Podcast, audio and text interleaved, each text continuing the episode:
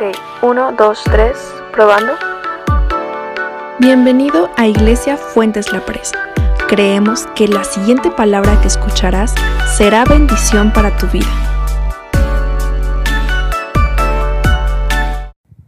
Vamos a abrir nuestra Biblia, por favor. Cada uno abra su Biblia en Primera Carta de Pedro, capítulo 5.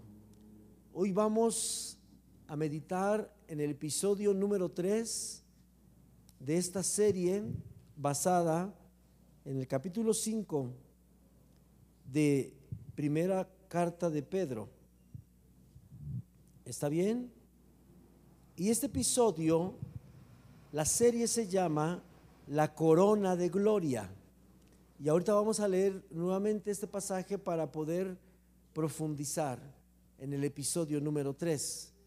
En este episodio hoy vamos a hablar acerca de el trabajo, de mi trabajo para Dios.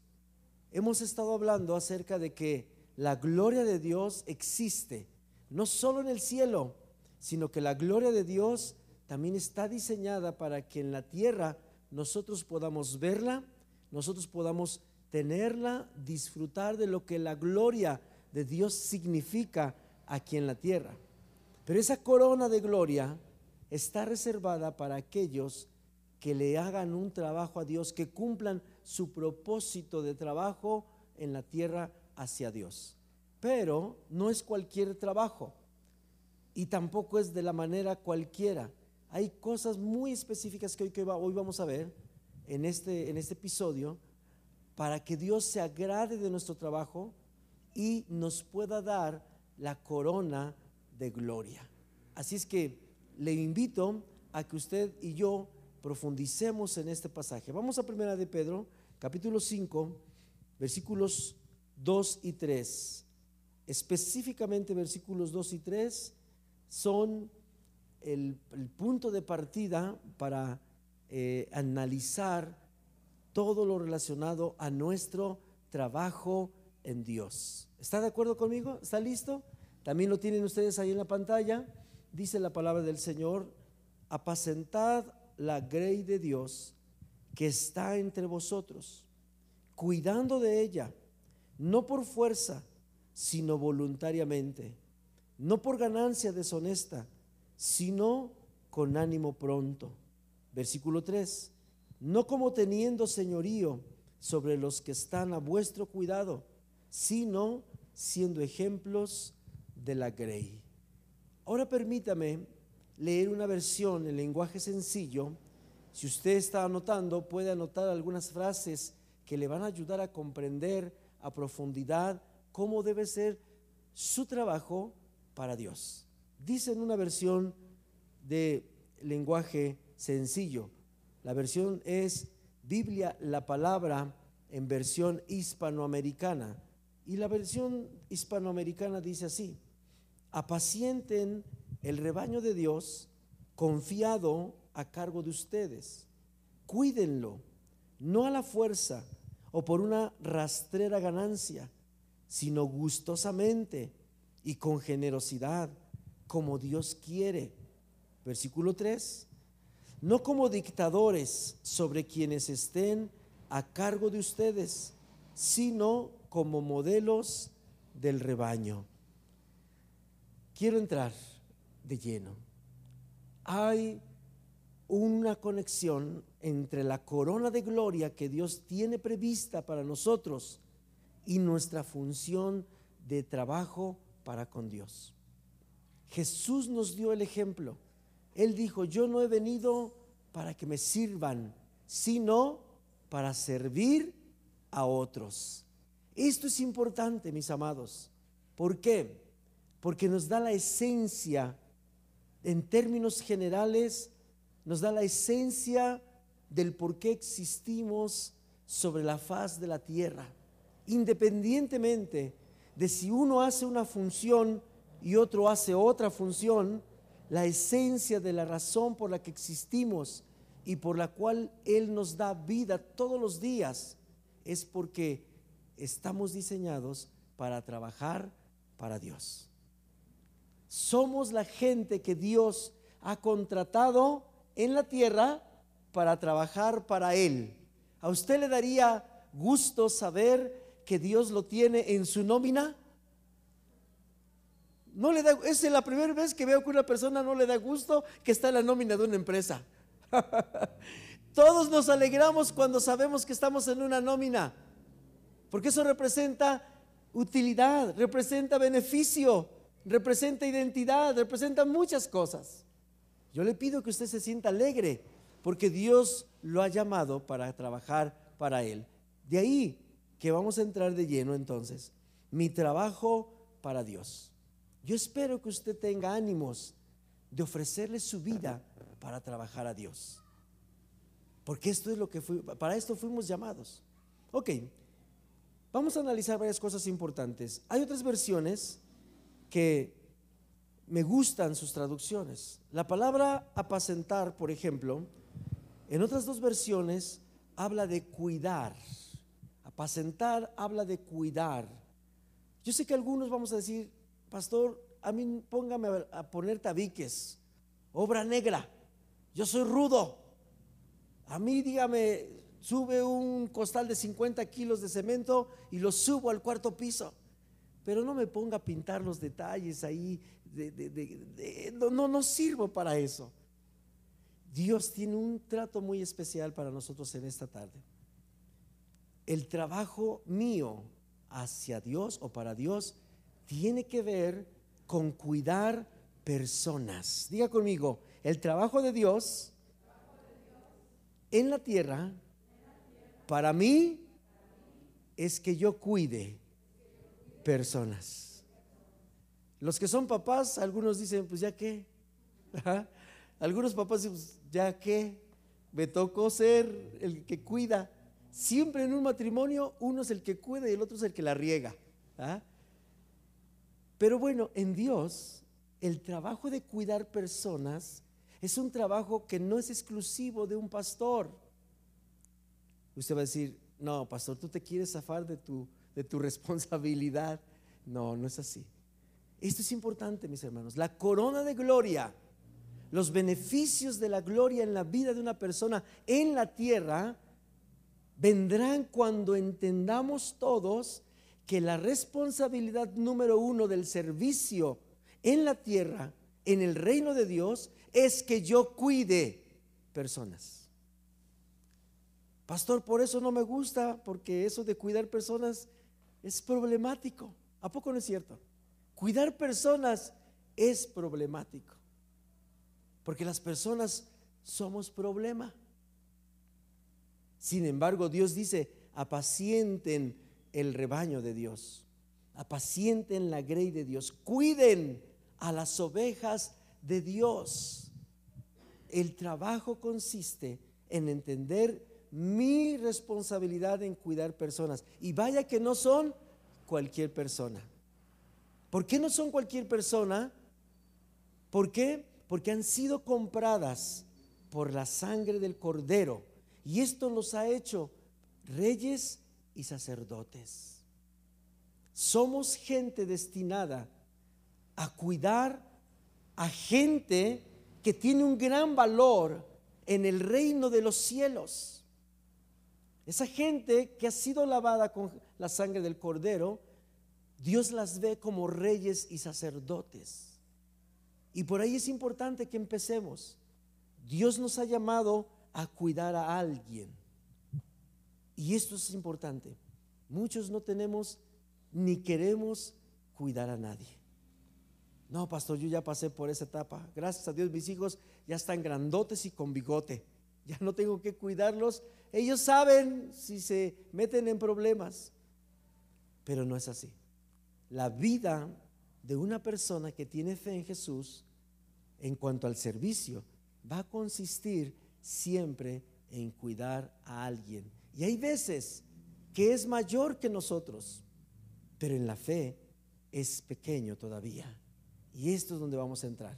Así es que esa palabra de apacentar tiene que ver con cuidar, cuidar personas. Pedro tomó nota de lo que Dios le dijo, de cómo tenía que ser este trabajo en específico el cual trae como resultado una corona de gloria. Si yo no hago mi trabajo como Dios lo establece aquí, no podré tener la corona de gloria. Pero estamos aprovechando este pasaje porque este pasaje nos está moldeando en cuanto al carácter cristiano para formarnos como Jesús. Estamos en un año de discipulado. Este año 2021 es un año de discipulado. Significa que estamos aprendiendo todo lo que Jesús enseñó para que nosotros seamos igual que Jesús en la tierra. Esa es la meta. Así es que este pasaje nos va a ayudar a entender qué es lo que Dios demanda de nosotros para corregirlo. Eh, tal vez hoy sea una lección de mucha corrección, de exhortación tal vez, pero en el amor del Señor. ¿Está bien? Ok, entonces vamos a analizar los versículos 2 y 3. Usted puede ir subrayando en su Biblia si usted lo quiere o escribir aparte hay frases muy, muy, muy, muy particulares que necesito que usted y yo profundicemos. La primera, cuidando de ella, no por fuerza, sino voluntariamente. ¿Alguna vez a usted lo han obligado a hacer algo en lugar de hacerlo voluntariamente? ¿Alguno ha hecho eso? Qué feo se siente, poco no? Bueno, creo que hasta los frijoles salven feos cuando se hacen a fuerzas. El arroz se bate. Hoy quiero arroz. Ah, y se bate. Tiendes la cama y lo haces a fuerzas. Toda chueca.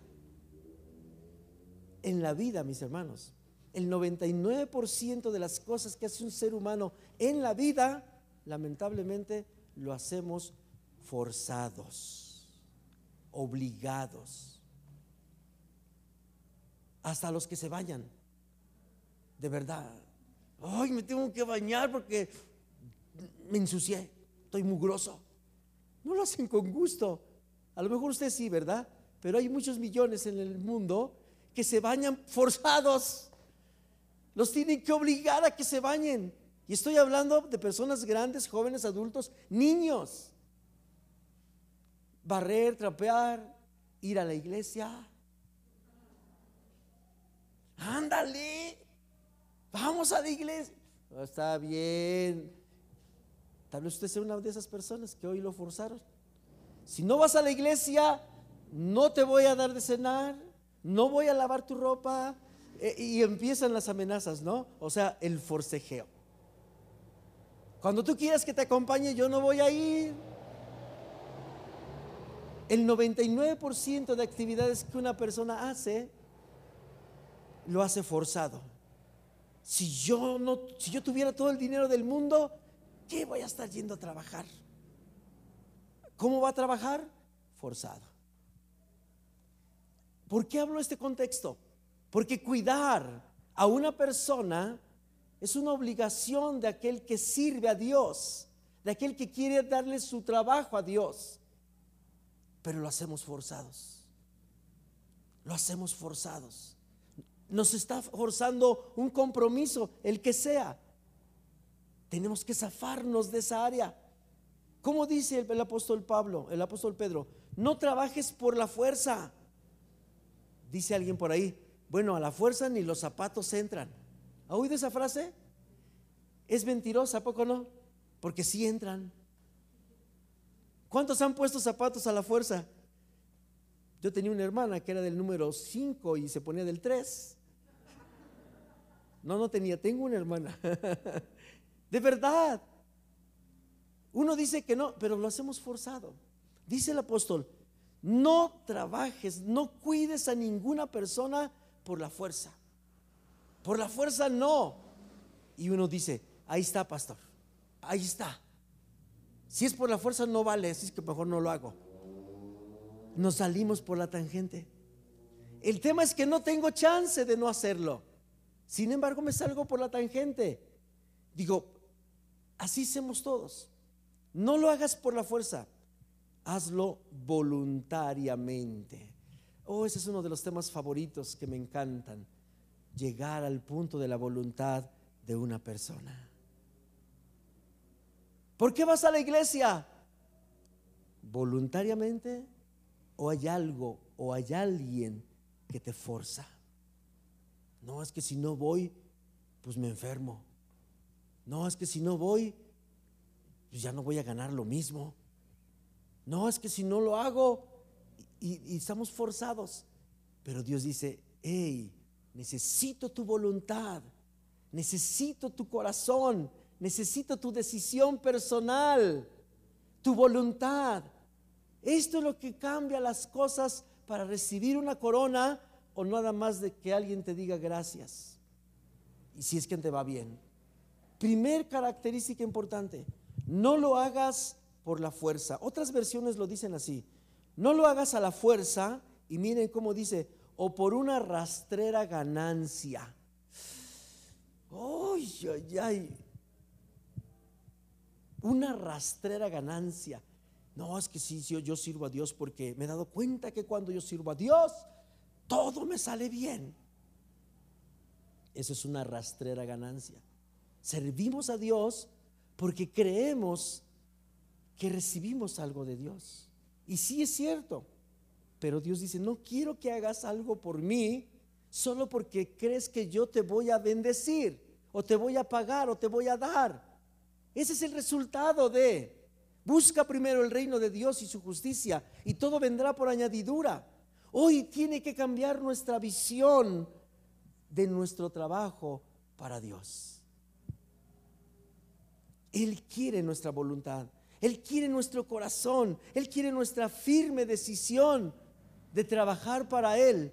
Quito lo que me está forzando y lo hago con una voluntad rendida. Ahorita vamos a ver algunos pasajes. Otra versión dice, háganlo de buena voluntad. ¿Han oído ustedes los papás que regañan a los hijos cuando un hijo hace algo a la mala voluntad? Por favor, Oscar, ¿quieres, ¿quieres quitar el apagador de ahí? Y yo de mala voluntad, porque estoy forzado, ¿qué hago? ¿A poco no? Y resulta que se rompe el cordón. Yo creo que todos hemos hecho cosas de mala voluntad, ¿a poco no? Todos hemos hecho cosas de mala voluntad. Dice esta versión, hazlo de buena voluntad. Por lo menos con una sonrisa, ¿o no cree? Es lo mínimo que puede venir asociado con la buena voluntad. Dios apela a la buena voluntad de una persona. A partir de hoy tenemos que cuidar a personas y hacerlo con buena voluntad, no a la fuerza, no a la fuerza. ¿Qué más dice esta versión? Otra versión dice, no lo hagas por obligación. Esto es importante. No hacerlo por obligación, mis hermanos, porque te toca, porque ni modo, saliste sorteado, echaron las suertes y te tocó a ti. Y ni modo, te toca. No lo hagas por obligación.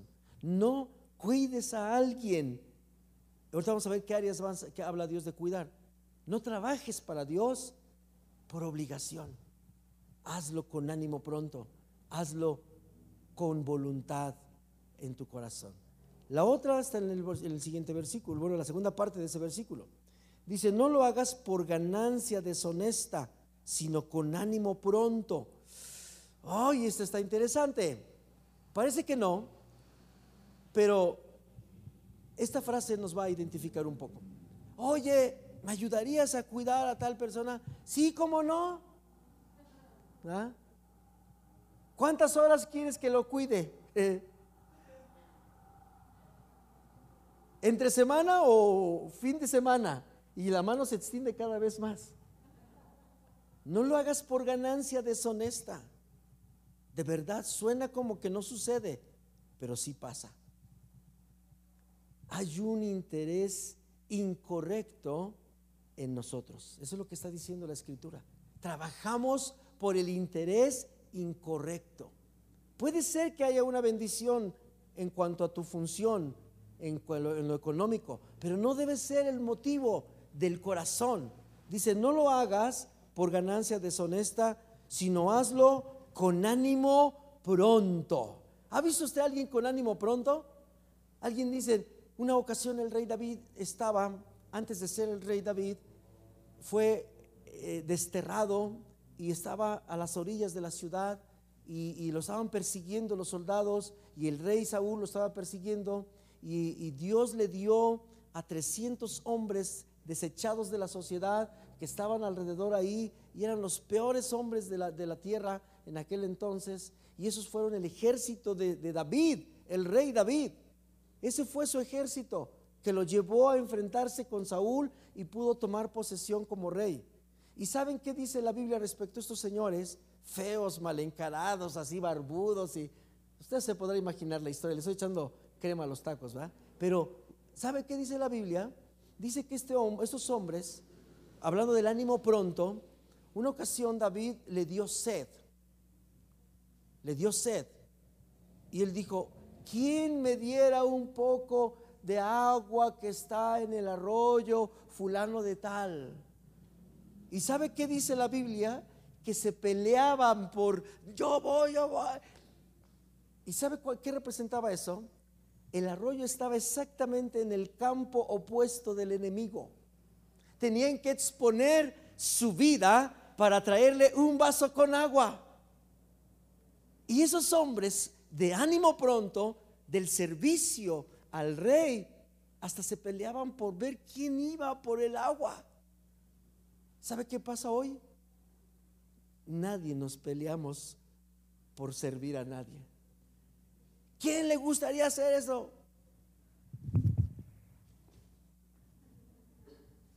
¿O no es cierto? Hay alguien que...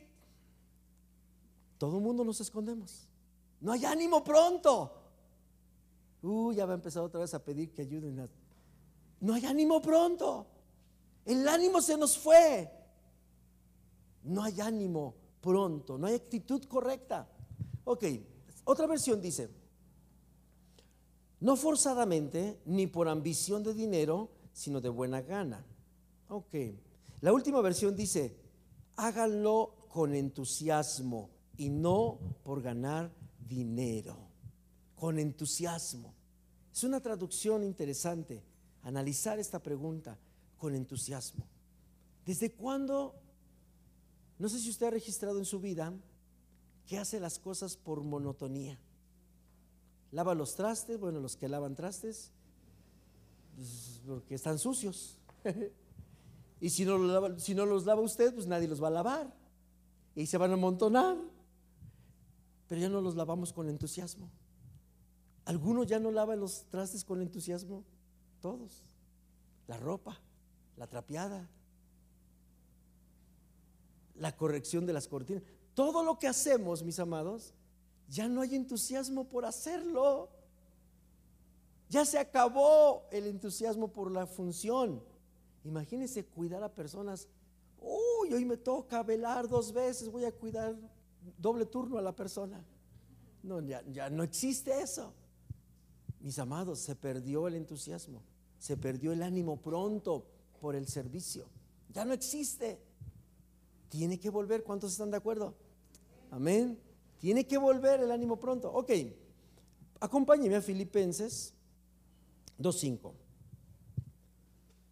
Filipenses 2.5. Vamos a analizar un poquito algunos pasajes de la escritura. Si me ayudan en la pantalla, porque hoy quiero leer desde la pantalla. Filipenses 2.5. Vamos a ver los aspectos del buen trabajo para Dios o las características o, las actitudes o los principios del buen trabajo. Son tres. Son tres los aspectos del buen trabajo y tres los aspectos del mal trabajo. Tres cosas que nos identifican como buenos trabajadores para Dios y tres cosas que nos identifican como malos trabajadores para Dios. Vamos a analizarlo para ir avanzando en esta parte. Fíjese cómo dice Filipenses capítulo número 2, versículo número 5. Haya pues en vosotros este sentir que hubo también en Cristo Jesús. En otras versiones habla de la actitud. A ver si en la versión Reina, eh, nueva versión internacional o no sé cuáles tengan ahí adicional. ¿Qué es esto? El primer aspecto del buen trabajo para Dios en lo que acabamos de leer dice no lo hagas por la fuerza, sino voluntariamente. Todos sabemos que Jesús vino, ¿por qué? Hubo una convocatoria en el cielo para ver quién viniera a la tierra a salvar al mundo por sus pecados y que muriera en una cruz. ¿Alguno ha leído eso? Que en el cielo se publicó una convocatoria. ¡Ey! Se busca una persona que vaya a la tierra para salvar al mundo y que tenga ganas de morir en la cruz y que le claven clavos y que le abran la costilla y que le pongan una corona. ¿Alguno ha leído eso? No, no. Y dice aquí, este, tengan la misma actitud que tuvo Cristo Jesús. En las recomendaciones de Pedro dice que la tarea de cuidar a personas tiene que ser no por la fuerza, sino con una voluntad rendida. Este pasaje nos enseña, mis amados, esta parte. Jesús tuvo una actitud, tuvo una voluntad rendida al plan de Dios. Y dice la Biblia que nosotros debemos de tener la misma actitud que tuvo Jesús. ¿Ustedes creen que Dios se haya tardado unos cinco mil años en convencer a Jesús para decirle, ándale, chuchito, vamos para allá, aviéntate? ¿Usted cree que haya tenido eso? Jesús tuvo ánimo pronto, voluntad, dispuesto. Dice en otra parte de la Biblia que él, siendo Dios, no escatimó ser igual a Dios, sino que se humilló hasta la condición de hombre. Así es que mis hermanos, esto es importante. La condición que Pedro nos enseña en nuestro trabajo para con Dios, cualquiera que Él nos haya mandado a hacer, tiene que ver con la actitud, con la voluntad de nosotros. Y debe de ser la voluntad idéntica a la que Jesús tuvo en la tierra. ¿Algunos imagina a un Jesús castigado los domingos sin ver Netflix porque desobedeció a María, su madre? Yo creo que no, ¿verdad? Uno, porque no había Netflix.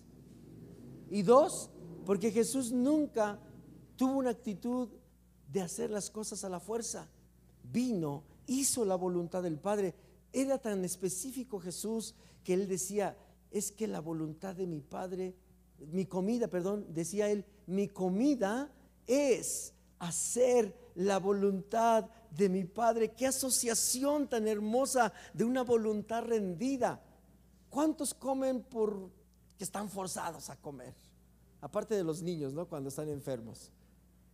Pero comer es una expresión en la vida que si no la disfrutas, algo está pasando en tu corazón y en tu cabeza. ¿O no es cierto? Comer es algo que lo hace uno voluntariamente y lo disfrutamos. Jesús dijo, mi comida es hacer la voluntad de mi Padre rendir nuestro corazón, mis hermanos. Vamos a otro pasaje. Primera de Pedro 3.8, por favor. Primera de Pedro 3.8. Primero en la Valera 60 y después en la otra, mis hermanos. Estamos viendo el primer aspecto del buen trabajo, la buena voluntad o la disposición de nuestro corazón. Debe haber disposición. Primera de Pedro 3.8. Vamos a ver qué nos enseña Primera de Pedro, capítulo 3, versículo 8. Hágame saber si es. Ahí está. Correcto. Dice Primera de Pedro 3, 8. Y finalmente, sean todos de un mismo corazón, compasivos, amándonos fraternalmente, misericordiosos, amigables. Ahora en la versión siguiente, por favor. ¿Qué nos habla este versículo, mis hermanos? Nos habla de una voluntad de una disposición para servirle a Dios. Dice en esta versión, por último, todos deben de ser de un mismo parecer. Compadézcanse unos de otros, ámense como hermanos y hermanas, sean de buen corazón y mantengan una? Una actitud humilde. Son todos los elementos que necesitamos para hacer un buen trabajo para Dios. Debemos de tener un mismo sentir. Debemos tener rendir nuestras voluntades, mis hermanos, porque eso es lo que funciona. Eso es lo que desata la corona de la gloria. Vamos a un último pasaje. Salmos 48, por favor. Salmos 48. Acompáñenme. Los que están en la transmisión, acompáñenme al libro de Salmos, capítulo, 4, 40, capítulo 40, versículo 8. Si usted no tiene una Biblia, escuche lo que dice el salmista. Dice, el hacer tu voluntad, Dios mío, no me gusta. Es lo peor que me puede pasar en la vida. Así dice la escritura. ¿Cómo dice la escritura? El hacer tu voluntad, Dios mío, diga fuerte conmigo, me ha agradado. Eso habla de una voluntad. ¿Habrá diferencia entre hacer las cosas forzados o hacerlos con una voluntad buena, una buena voluntad? ¿Habrá diferencia? Claro, en el resultado. En el resultado está la diferencia. Jesús ganó la salvación de todas las generaciones pasadas en la humanidad, porque la Biblia dice que cuando Él murió, Él fue a desatar a los espíritus encarcelados, Él descendió al infierno y salvó a los que tenían que ser salvos. Salvó a los que vivían en ese tiempo y salvó a todos los que han vivido desde esa época, dos mil años hasta el día de hoy, en los cuales estamos usted y yo, y salvará a todos los que nazcan después de que usted y yo nos muramos. Eso, es el resultado de hacer el cuidado con personas, de atender personas, de apacentar las ovejas de Dios con una voluntad rendida, el resultado. Amén. ¿Le gustaría tener el mismo resultado que Jesús tuvo? Yo creo que eso es necesario tenerlo. Esto es lo que Dios está pidiendo, que nos convirtamos en personas que aprendamos este versículo no de memoria, sino de vida. El hacer tu voluntad, Dios mío, me ha agradado y tu ley está en medio de mis entrañas. Vaya de paso, viendo todo lo que se necesita para tener una voluntad rendida. Si usted ve ese versículo y profundiza en el paráfrasis, nos está enseñando que, ¿por qué yo no puedo rendir mi voluntad al servicio de Dios? ¿Por qué todo lo tengo que hacer forzado, de mala gana? Porque la ley de Dios, que es la palabra, no está en mis entrañas, no está en mi ser. La tengo por poco, no la conozco, no me interesa leer la Biblia. Por eso es que la voluntad de una persona se ve comprometida y por eso es que todo lo tengo que hacer con látigo, ¿verdad? Necesito un látigo que me esté pegando para que yo haga las cosas. ¿Por qué? Es bien simple. Parafraseando la escritura, encontramos que es porque no me alimento lo suficiente de la lectura de la palabra de Dios. Si usted quiere dejar de hacer su tarea forzado, que alguien lo esté latigueando, que una circunstancia en la vida lo esté latigueando, de que constantemente le falte dinero, que constantemente le falte salud, que constantemente se esté, esté dando de choques con personas, empecemos a leer la Biblia y verá que la voluntad va a cambiar. Porque eso es lo que pasó en Jesús. Ok. Muy bien. Segundo aspecto del buen trabajo. Ánimo pronto. Tiene que ver con hacer las cosas gustosos y con entusiasmo. Vamos al libro de Proverbios. Acompáñenme. Proverbios 13, versículo 4. El segundo aspecto de hacer el trabajo para Dios tiene que ver con un ánimo pronto tiene que ver con hacer las cosas con gusto, con alegría, con entusiasmo, no con cara larga, no con cara de ya me comprometí, ya la regué. ¿Alguna vez ha hecho esa cara de, híjole, creo que ya la regué, creo que ya me comprometí de más? Bueno, pues ni modo, pues ni modo, hay que cumplir. Eso no quiere Dios. ¿Cómo dice Proverbios 13:4? Desea y nada alcanza el alma del perezoso, mas el alma de los diligentes será engordada. Otra versión para que podamos compararla. Vean esto, el alma del diligente. ¿Quién es el diligente? El que rindió su voluntad porque está en constante alimento de la palabra en su vida Y la persona que está constantemente en alimento con la palabra de Dios en su vida, hace su trabajo así como dice acá, gozoso, contento, alegre, pronto, entusiasmo. ¿Cómo dice esta versión? Los perezosos ambicionan mucho y obtienen poco, pero los que trabajan con esmero, ¡ay, qué bonito! Los que trabajan con esmero, los que están haciendo su chamba con una voluntad rendida con Dios, con ánimo pronto. Oh, yo, ¿qué dice la Biblia? Van a prosperar.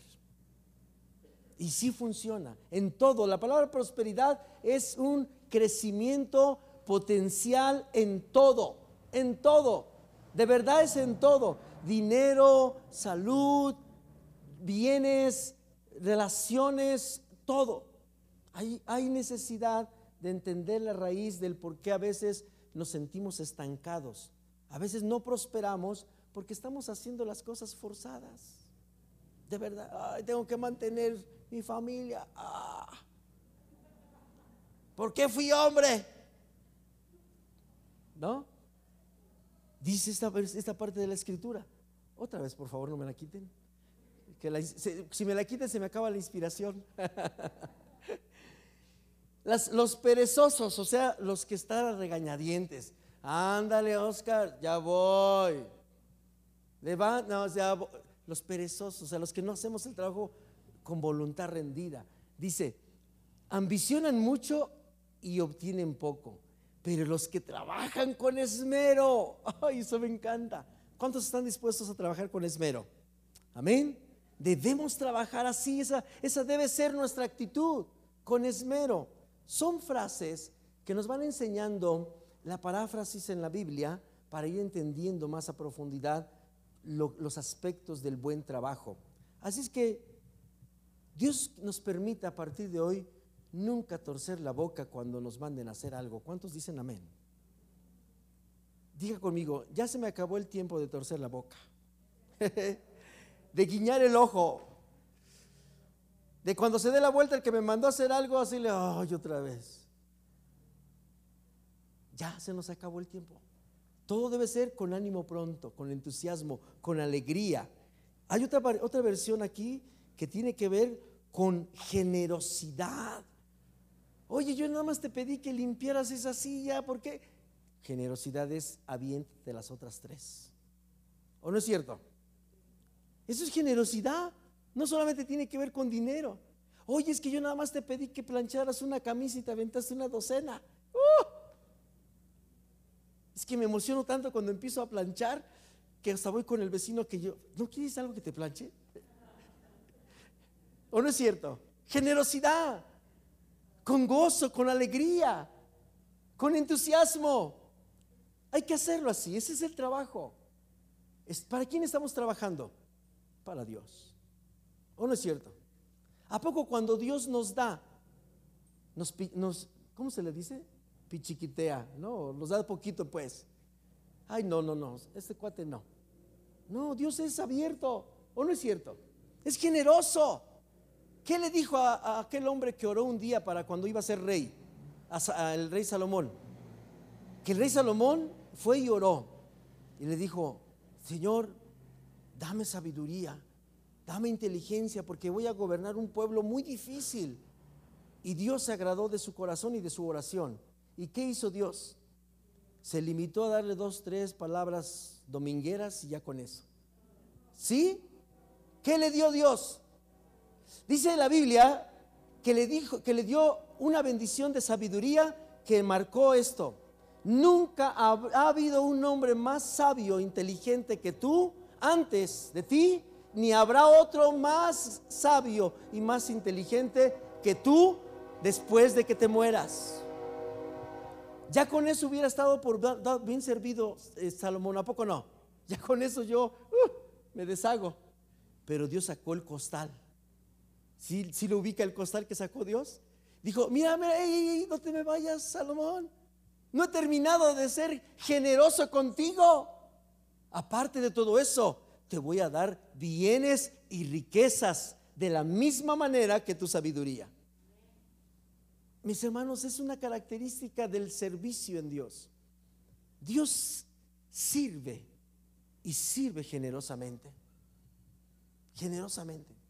El paralítico, ¿se acuerda la, historia del paralítico que lo metieron por el techo? ¿Qué dice la Biblia? Que los amigos lo llevaron para no verlo en la camilla. Ahí, se, ahí aplastados. Le tenían que cambiar los pañales y todo ese rollo que usted sabe que es real. ¿A poco no? Ya se habían cansado. Y lo llevaron para que se levantara, para que se sanara. ¿Y qué dijo Jesús? Para que sepan que el Hijo del Hombre tiene poder para sanar y para perdonar pecados, le digo a este que sus pecados son perdonados y además que levante su camilla y que ya se ponga a chambear. ¿O no es cierto? Fueron por una sanidad y se llevaron la sanidad y el perdón de los pecados para irse a la eternidad. Generosidad en el servicio. ¿A poco no? Jesús hubiera dicho, no, pues estos vinieron por la sanidad física, pues nada más, ya, se acabó. No, Jesús nos enseña la generosidad, el ánimo pronto para servir a Dios. Amén. Ok, ya les veo cara de poner en práctica esto, así es que ya se quieren ir a sus casas para buscar a alguien a quien les sirvan de esta manera. ¿O estoy viendo mal? ¿No? Bueno, de todas maneras ya voy a acabar. Bien, vamos a ir a 22 y 29. 22, 29. Proverbios 22, 29. Acompáñenme a Proverbios 22, 29. Proverbios 22, 29. Voy a meterle un poquito de velocidad para poder alcanzar a terminar los tres aspectos del buen trabajo que estamos viendo ahorita y los tres aspectos del mal trabajo. Por si alguno por casualidad anda pisando esas escenas, esos terrenos, pues vea y lo corrija. Pero yo sé que no, yo sé que nadie estamos en esos terrenos. Vamos, Proverbios 22, 29. Dice la Biblia. ¿Has visto hombre solícito? Diga conmigo, hombre solícito. ¿Se fija el lenguaje que utiliza aquí Proverbios? Hombre solícito. Claro, está hablando del género humano, no solamente de los bigotones, ¿de acuerdo? También las mujeres. Hombre solícito, persona solícita, persona de ánimo pronto, persona que es entusiasta al servicio, no aquel que le tienen que decir un, trimestre antes para que haga algo. Solícito, pronto. Alguien como los del ejército de David que dijo apenas, ¿y quién me daría por tener un vaso con agua de aquel? Y luego, luego se dijeron, yo. ¿Has visto hombre solícito en su obra? Delante de los reyes estará. Ahí usted dice si se la pierde, pero aquí hay una promesa hermosa. No estará delante de los de baja suerte. Ay, ay, ay. Qué hermoso. Muchos queremos salir del anonimato y queremos figurar, por lo menos que el perro nos haga caso. ¿Saben cómo salimos del anonimato? Como David salió del anonimato, después de estar cuidando vacas y ovejas, ¿verdad? Dios lo hizo rey del, pueblo de Israel. ¿Por qué? Porque fue un hombre solícito en su obra. Un hombre solícito. Como joven cuidador de ovejas, su padre no tenía que levantarlo y ándale y ve a cuidar a las ovejas y ándale y ay David, ¿qué voy a hacer contigo? ¿O sí? Es más, la prueba está en que cuando lo mandó llamar y le dijo, mira, te hice unos itacates para que se los lleves a tus hermanos porque están en la guerra. David hubiera dicho, ay papá, yo estoy cuidando mis ovejas. ¿Dijo eso David? ni tarde ni perezoso, solícito, lo que digas, papá. Pues dejo las ovejas y me voy corriendo y va. Y mire, ahí empezó la gloria de David, ¿sí o no? Porque peleó contra Goliat. Y la historia, pues a lo mejor usted se la sabe, que no me voy a meter ahorita con esa. Solo le estoy hablando un poquito acerca del buen trabajo que debemos desempeñar nosotros los que confiamos en Jesús, cómo debe ser nuestro trabajo. ¿De acuerdo? Ok, Deuteronomio 4:9. Entusiasmo, gustoso, ánimo pronto. Diga conmigo, ánimo pronto. ¿Ya le están dando ganas de servir a alguien? ¿Con ánimo pronto? ¿Con entusiasmo? ¿Con gozo? ¿Con alegría? porque así quiere Dios. ¿De acuerdo? Vea esto, Deuteronomio 4:9. Dice la escritura, por tanto, guárdate y guarda tu alma con diligencia para que no te olvides de las cosas que tus ojos han visto, ni se aparte de tu corazón todos los días de tu vida. Antes bien, las enseñarás a tus hijos y a los hijos de tus hijos. Aquí está un secreto con el que quiero terminar este punto. ¿Cómo le hago para ser persona de trabajo con entusiasmo, con ánimo pronto, verdad? Con alegría, solícito en mi función, ¿Cómo le hago? ¿Cómo le hacen los que hacen ese trabajo? Aquí está el secreto.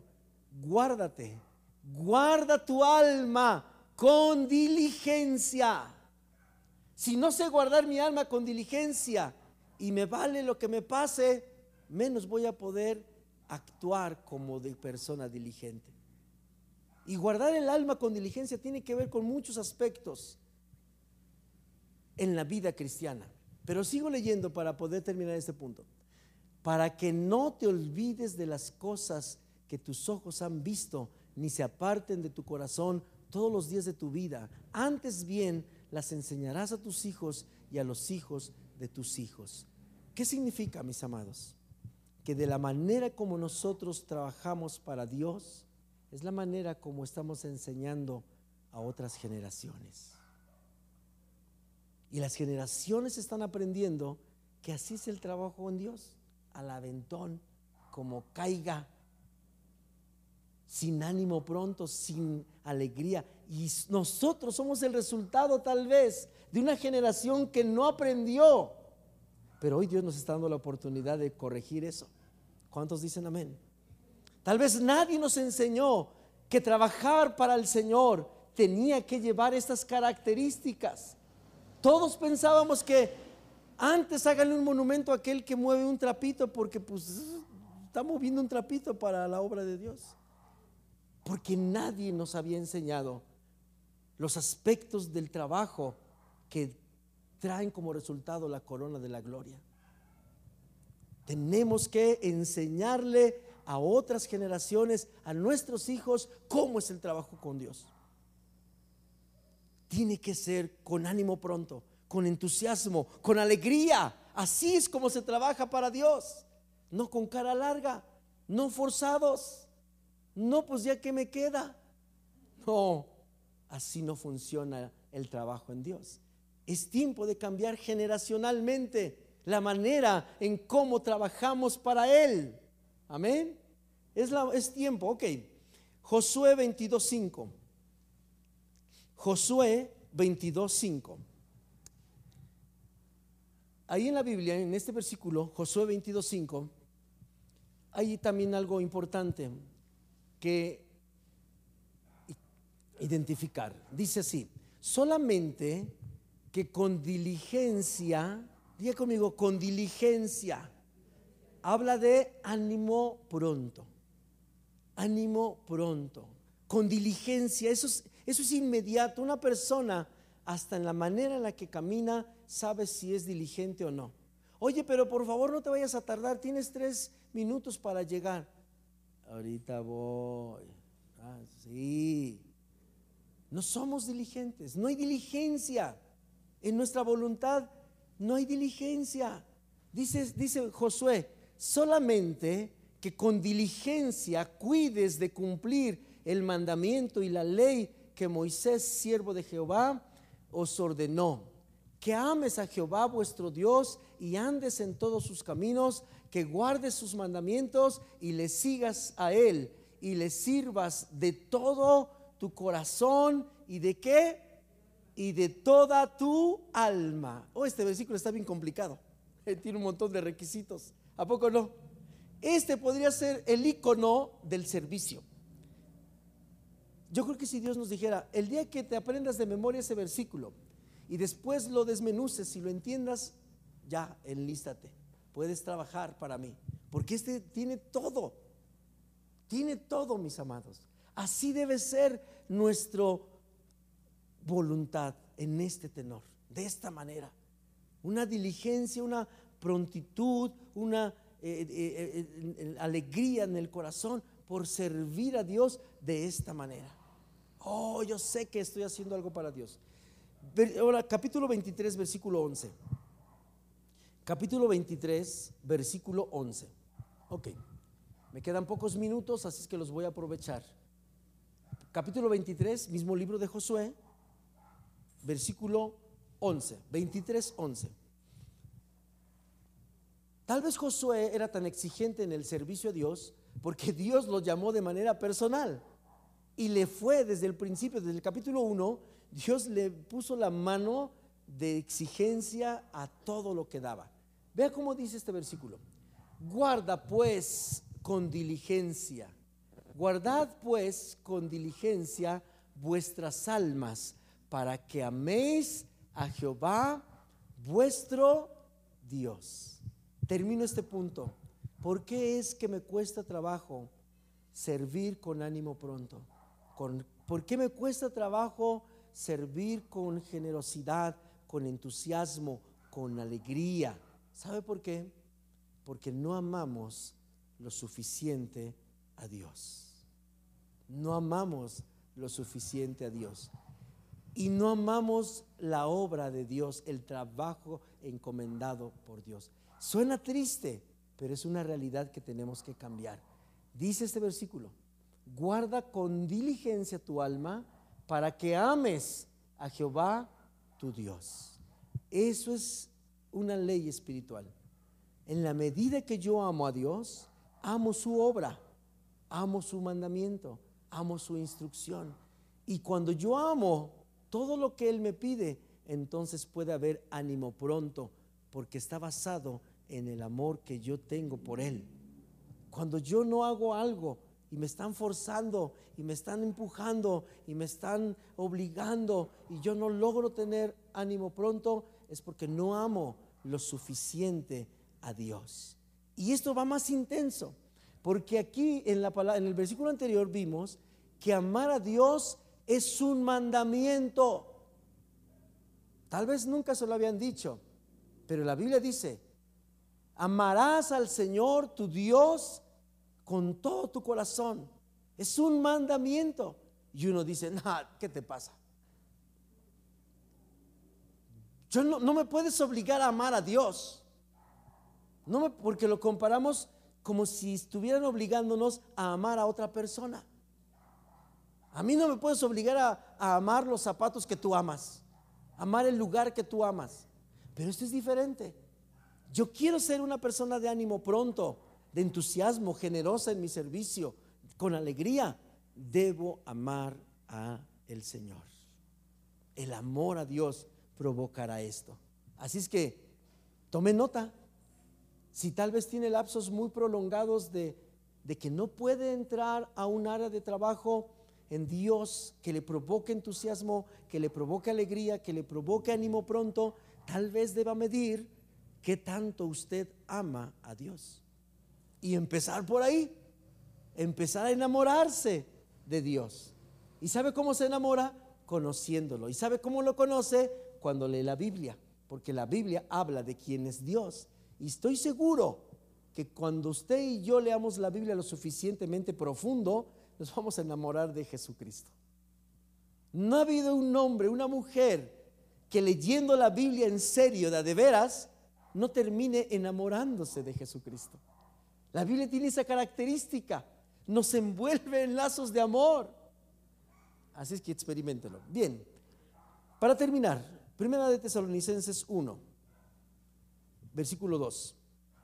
Primera de Tesalonicenses, capítulo 1.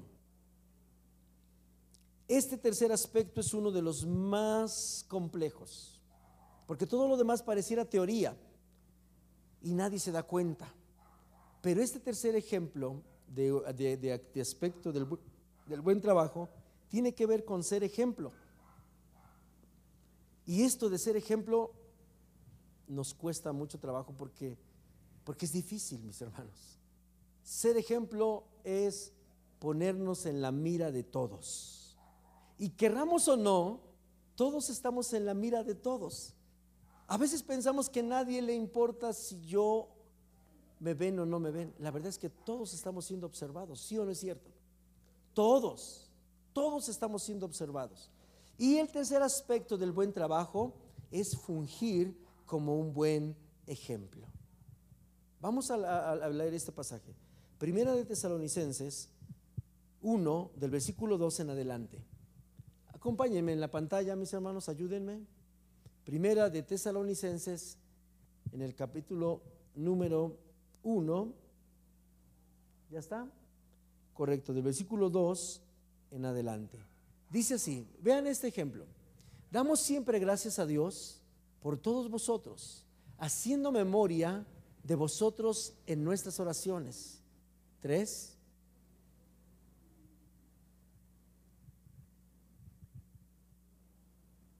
acordándonos sin cesar delante de Dios y Padre nuestro, y Padre nuestro de la obra de vuestra fe, del trabajo de vuestro amor y de vuestra constancia en la esperanza en el Señor Jesucristo.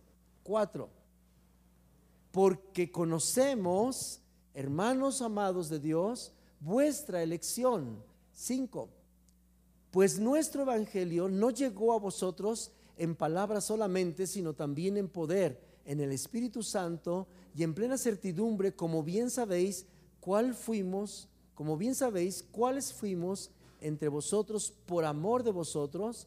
Seis, y vosotros vinisteis a ser imitadores de nosotros y del Señor. Vean en qué va a terminar esto. Los tesalonicenses, al escuchar el Evangelio y al escuchar quienes les predicaron el Evangelio, que fue Pablo y sus amigos, termina esta historia diciendo que los tesalonicenses no solamente escucharon lo que se les enseñó, sino lo que se les modeló.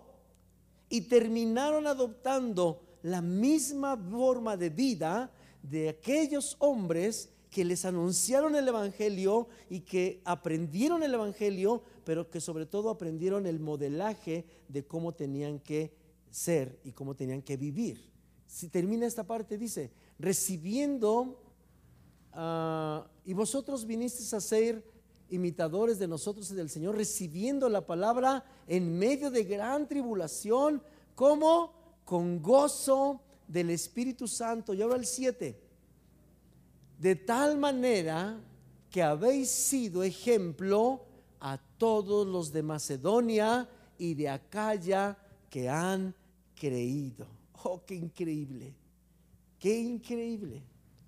Los tesalonicenses, un pueblo difícil porque estaban arraigados en sus ídolos, estaban arraigados en sus tradiciones, escuchan el Evangelio, ven a los que les predican el Evangelio, que es Pablo y sus amigos, y ellos terminan adoptando la misma manera de vivir y de ser, y ellos se convierten en el ejemplo de dos ciudades, por lo menos aquí, que ahorita vamos a ver el otro versículo, por lo menos en dos dice, se vinieron a ser ejemplo de todos los de Macedonia y de Acaya, de los que habían creído.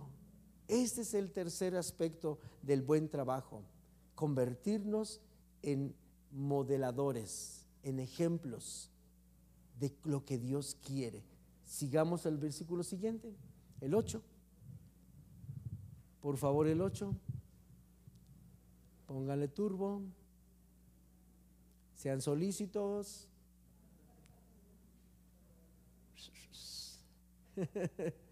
Ahí está, ya llegó. Porque partiendo de vosotros ha sido divulgada la palabra del Señor, no solo en Macedonia y Acaya, sino que también en todo lugar vuestra fe en Dios se ha extendido, de modo que nosotros no tenemos necesidad de hablar nada. Ay, ay, ay. ¿En qué se convirtieron los tesalonicenses? En modelo, en ejemplo del, servicio a Dios, de cómo ellos entendieron que su trabajo era para Dios y no era para los hombres. Siguiente versículo para terminar. Porque ellos mismos cuentan de nosotros la manera en que nos recibisteis y cómo os convertisteis de los ídolos a Dios. ¿Para qué? Para servir al Dios vivo y verdadero. Paráfrasis para terminar. ¿De dónde les nació el ánimo pronto a estos señores? ¿De dónde les nació la voluntad rendida y ser ejemplos? Porque sabían que al quien estaban sirviendo era el Dios vivo y el verdadero. Amén. Esto es lo que hace la palabra cuando entendemos para quién estamos trabajando. ¿Y sabe qué, es, qué sucede ahora? Viene la corona de la gloria para aquellos que trabajan por lo menos con esas tres características. Y para no aburrirle, solamente le quiero decir los tres aspectos del mal trabajo para Dios. No voy a profundizar, pero sí quisiera que los escuchara. Número uno, no hagas a la fuerza las cosas. No lo hagas por obligación, no por una rastrera ganancia. Número dos, no lo hagas por ambición de dinero. Número tres, no lo hagas como dictador, como una persona cruel, como teniendo señorío. Son las tres cosas que se las voy a volver a repetir y solo quiero terminar con un pasaje sumamente fuerte, pero necesario. Los tres aspectos del mal trabajo en los cuales tenemos que tener mucha precaución y no estar en esa escena es, no debo hacer nada a la fuerza, ni por obligación, ni por una rastrera ganancia, es decir, por un interés incorrecto en mí. Número dos, no debo tener o ser ambicioso por dinero, por una bendición económica, para que Dios me dé más. Y número tres, no debo ser cruel ni tomar señorío en los demás. Esas son las tres áreas que debo cuidar mucho. Vamos por favor al libro de Hechos, capítulo 5. Es la historia de una pareja, es la historia de un matrimonio que no, que no pudo salirse de las malas, de los malos aspectos del servicio de Dios y trabajó para Dios, pero desde, desde la postura incorrecta. Y en, vez de recibir la, la corona de gloria, recibieron la muerte. Esto es importante. Créame que es muy importante. Trabajar para Dios es un privilegio, pero intentar hacerlo desde el punto de parada incorrecto es la muerte. Dios no la perdona. Vamos a la historia. Ananías y Zafira, Hechos 5. Pero cierto hombre llamado Ananías, con Zafira su mujer, vendió una heredad y sustrajo del precio, sabiéndolo también su mujer, y trayendo solo una parte, la puso a los pies de los apóstoles. Y dijo Pedro, Ananías, ¿por qué llenó Satanás tu corazón para que mintieses al Espíritu Santo y sustrajeses del precio de la heredad? Reteniéndola, ¿no se te quedaba a ti y vendida? ¿No estaba en tu poder? ¿Por qué pusiste esto en tu corazón? No has mentido a los hombres, sino a Dios. Al oír Ananías estas palabras, cayó y expiró, que significa que murió. Y vino un gran temor sobre todos los que lo oyeron. 6. Y levantándose los jóvenes, lo envolvieron y sacándolo, lo sepultaron. Pasado un lapso como de tres horas, sucedió que entró su mujer, no sabiendo lo que había acontecido. Entonces Pedro le dijo, dime, ¿vendiste en tanto la heredad? Y ella dijo, sí, en tanto. Y Pedro le dijo, ¿por qué conveniste en tentar al Espíritu del Señor? He aquí a la puerta los pies de los que han sepultado a tu marido y te sacarán a ti. Al instante ella cayó a los pies de él y expiró. Y cuando entraron los jóvenes, la hallaron muerta y la sacaron y la sepultaron junto a su marido. Sé que es un pasaje intenso para terminar. Yo hubiese querido terminar con alegría y gozo, pero es importante que usted y yo meditemos en esto. Pedro, en su primera carta, en el capítulo 5, versículos 1 al 4, específicamente el 2 y el 3, nos enseñan los tres aspectos del buen trabajo para Dios que provocan una corona de gloria. Pero en el versículo 3 también nos enseña los tres aspectos de la vida de una persona que no debemos estar en ella, porque en lugar de recibir una corona de gloria, puede ser nuestra vida más complicada, muy difícil. Estamos así, ¿verdad? Al 50-50. ¿Qué hago? ¿Qué hago? Evidentemente Dios resuelve la situación.